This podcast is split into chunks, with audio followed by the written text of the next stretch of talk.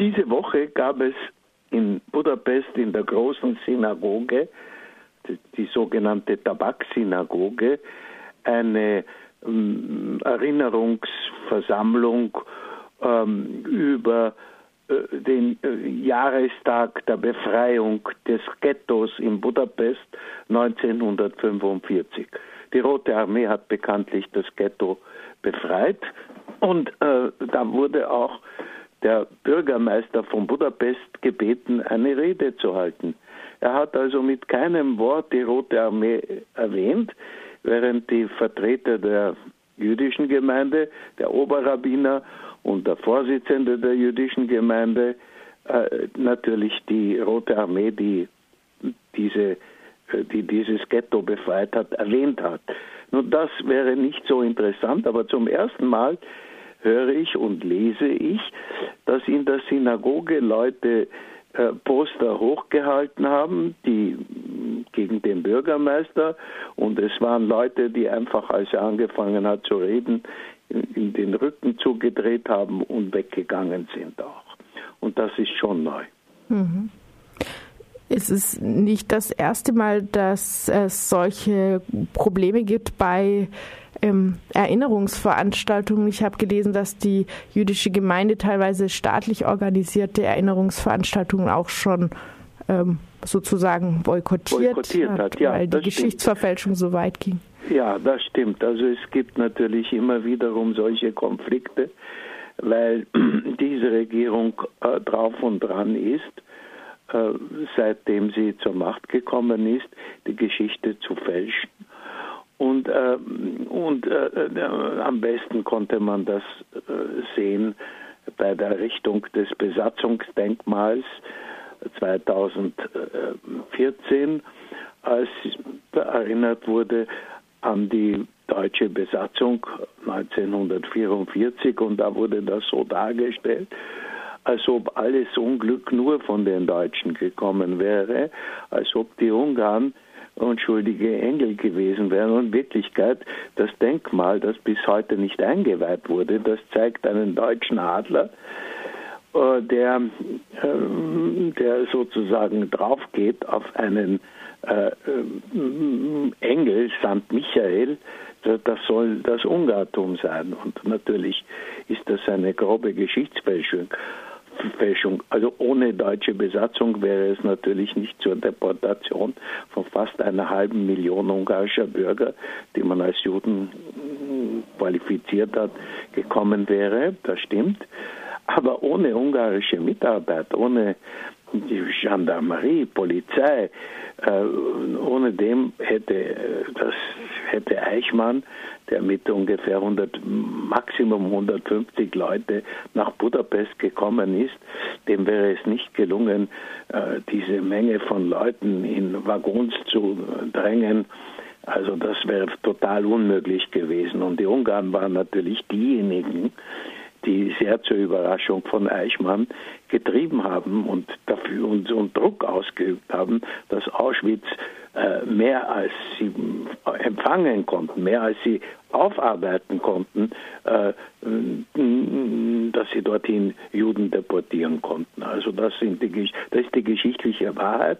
Und davon wollte man schon im ungarischen, im, im, in der neuen ungarischen Verfassung, das sie nach dem deutschen Muster Grundgesetz nennen, da haben sie schon einen Satz hereingegeben, äh, dass eigentlich Ungarn vom 19. März 1944 und bis zum Oktober 1990, als der letzte sowjetische Soldat Ungarn verlassen hat äh, und nicht besetzt war und total praktisch für nichts kann, was in dieser Geschichte, was in dieser Zeit geschehen ist und das ist natürlich ein Unsinn.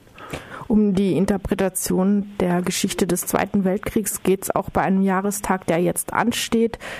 Am 24. Januar 1943 begann die Woronesch-Kastronje-Operation der Roten Armee.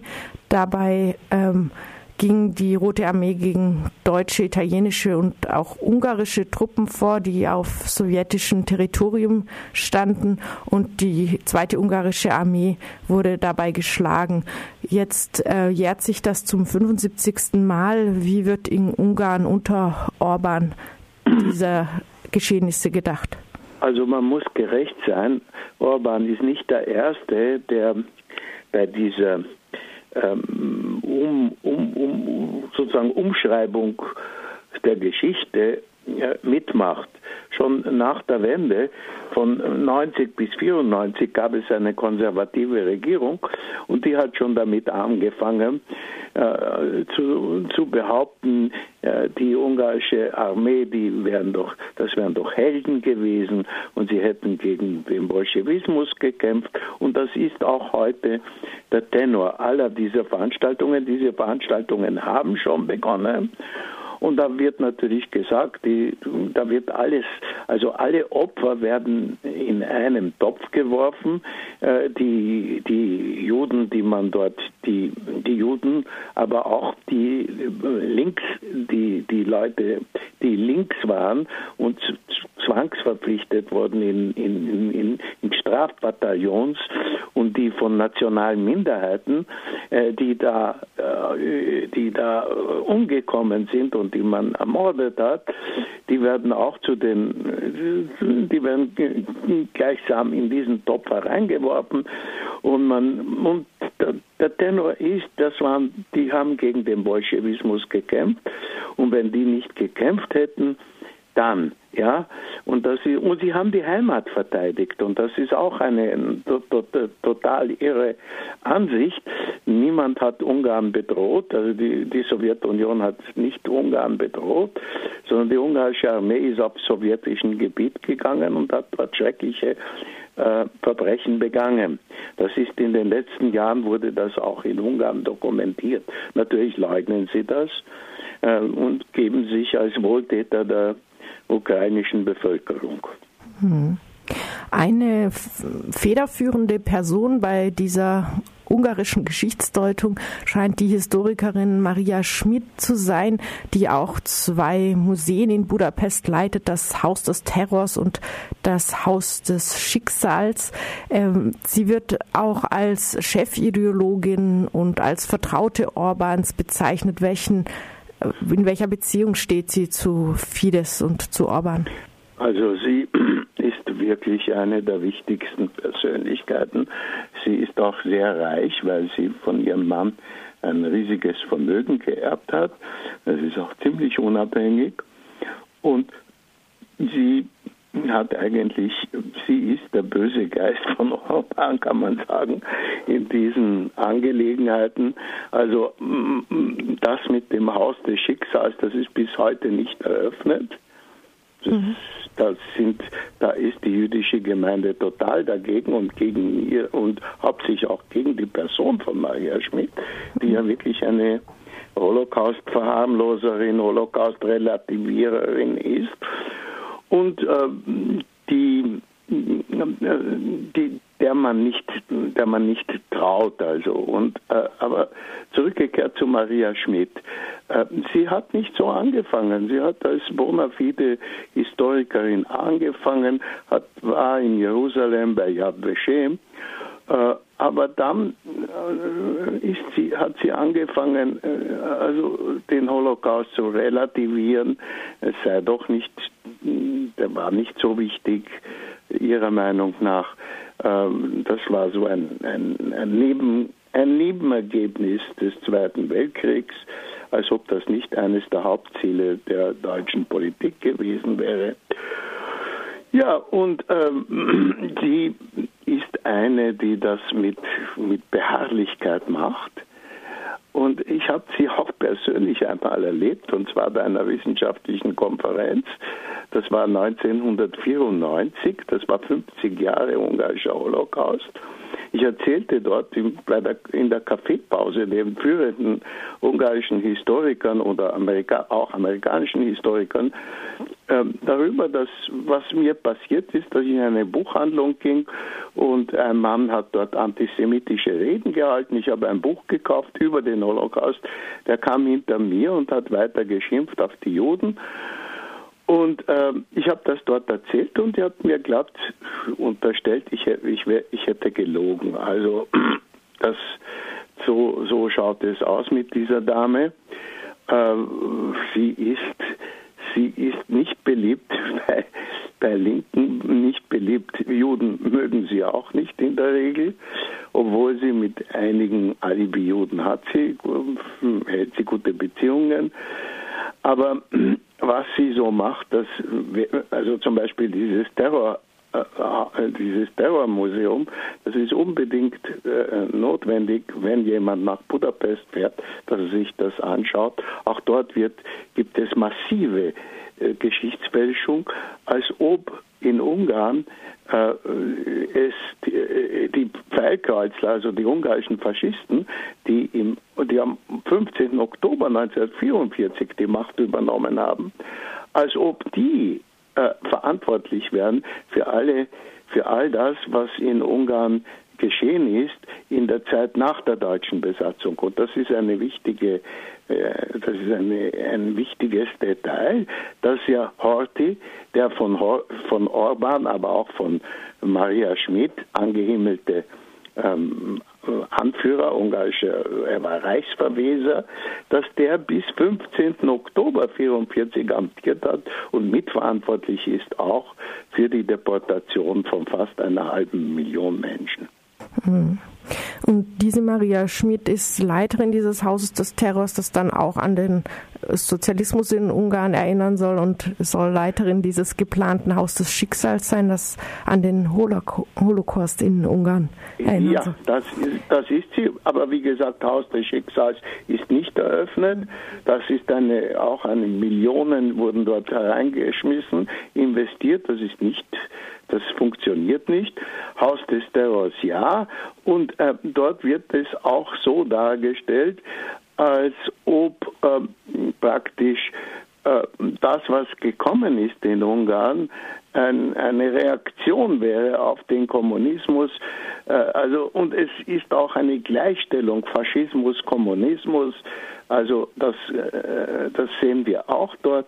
Es ist eigentlich sehr eigenartig. Und Maria Schmidt, und jetzt kommen wir zur Aktualität, sie ist auch verantwortlich für diese Tagung, die man dann aufgrund der Diskussionen verschoben hat. Es hätte eine Tagung stattfinden sollen in äh, Budapest, und zwar wo äh, ja, äh, Milo Janipoulos, also ein, ein, ein, ein Troll, ein, ein britischer Troll, der Antifeminist ist und ein Rassist, also gegen Schwarze, der hätte dort sprechen sollen.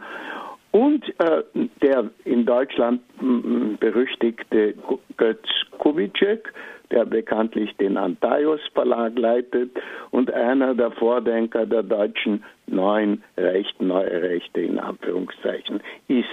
Also die hätten dort sprechen sollen bei dieser Konferenz. Es gab eine scharfe Diskussion darüber in Ungarn. Aber die, diese Konferenz wäre vom ungarischen Außenamt mitfinanziert gewesen. Ich habe hab übrigens erfahren, als ich auf die Website der ungarischen Regierung ging, dort haben sie das angekündigt. Aber und das Ganze ist in, von, einer, von, einem, von einer Institution organisiert, die von Maria Schmidt geleitet wird.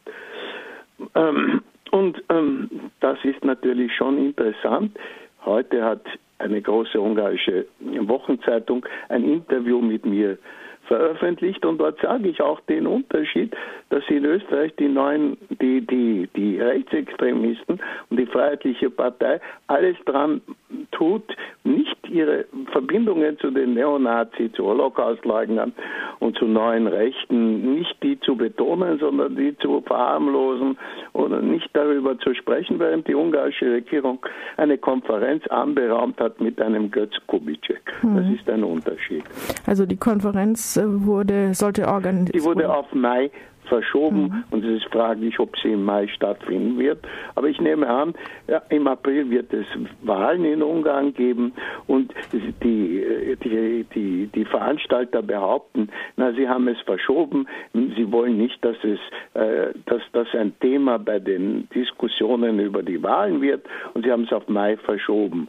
Heißt das, das heißt das, äh, die ungarische Regierung denkt doch, dass solche extrem rechten äh, Statements ihr eher schaden könnten als nutzen Nein, bei den Wählerinnen? Sie, das denkt sie im Inland nicht sondern es geht um etwas ganz anderes. Der Milo Janipolus oder wie, also ich weiß nicht, ob man ihn so ausspricht, dieser, dieser in Amerika wirkende britische Troll, also Journalist kann man nicht sagen. Bright er hat einen Auftrag Star. bekommen, ein Buch zu schreiben von einem und das Buch wurde nicht angenommen. Er kann nicht schreiben.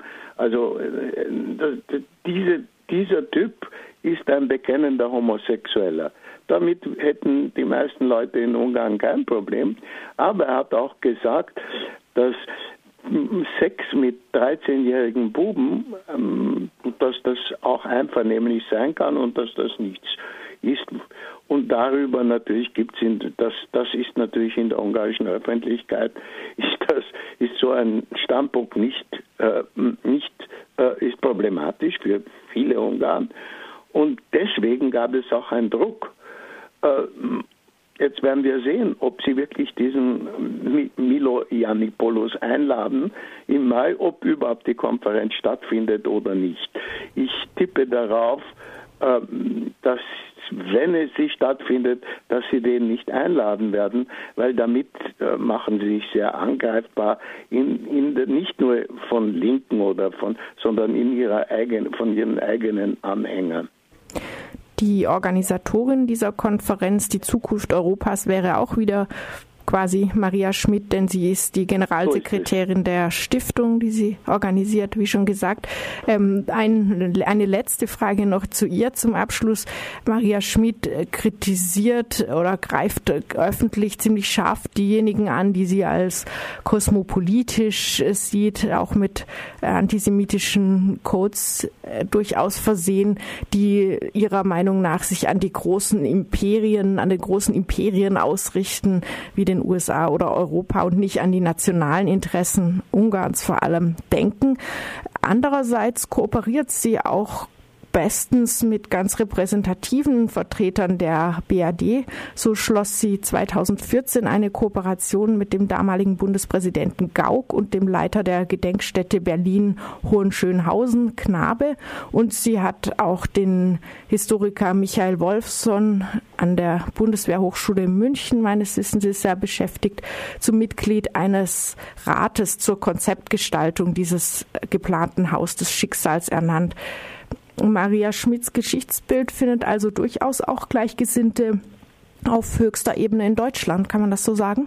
Nein, das würde ich nicht so sagen. Ich glaube, sie hat sie, sie hat sie über den Tisch gezogen. Ich kann mir nicht vorstellen, dass Gauck oder auch Wolfson, wenn sie wirklich äh, sich erkundigt hätten, wenn sie wissen würden, was in Ungarn äh, losgeht, dass sie das rechtfertigen würden. Also ich kann mir auch nicht vorstellen, ähm, Maria Schmidt macht auch, gibt auch Erklärungen zu Soros, zu diesem amerikanisch, äh, amerikanischen Milliardär, der NGOs unterstützt, also gegen Soros.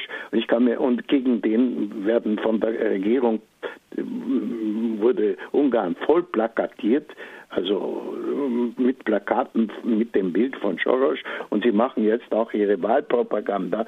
Äh, sie wollen den Soros-Plan, den es natürlich nicht gibt, den wollen sie verhindern. Also ich kann mir nicht vorstellen, dass der Herr Gauch oder dass der Herr Wolfson ähm, da mitgemacht hätten, wenn sie das gewusst hätten, aber man kann ihnen schon vorwerfen, dass sie sich nicht erkundigt haben, weil in Wirklichkeit sollte schon ein deutscher Bundespräsident sich erkundigen, mit wem er da gemeinsame Sache macht.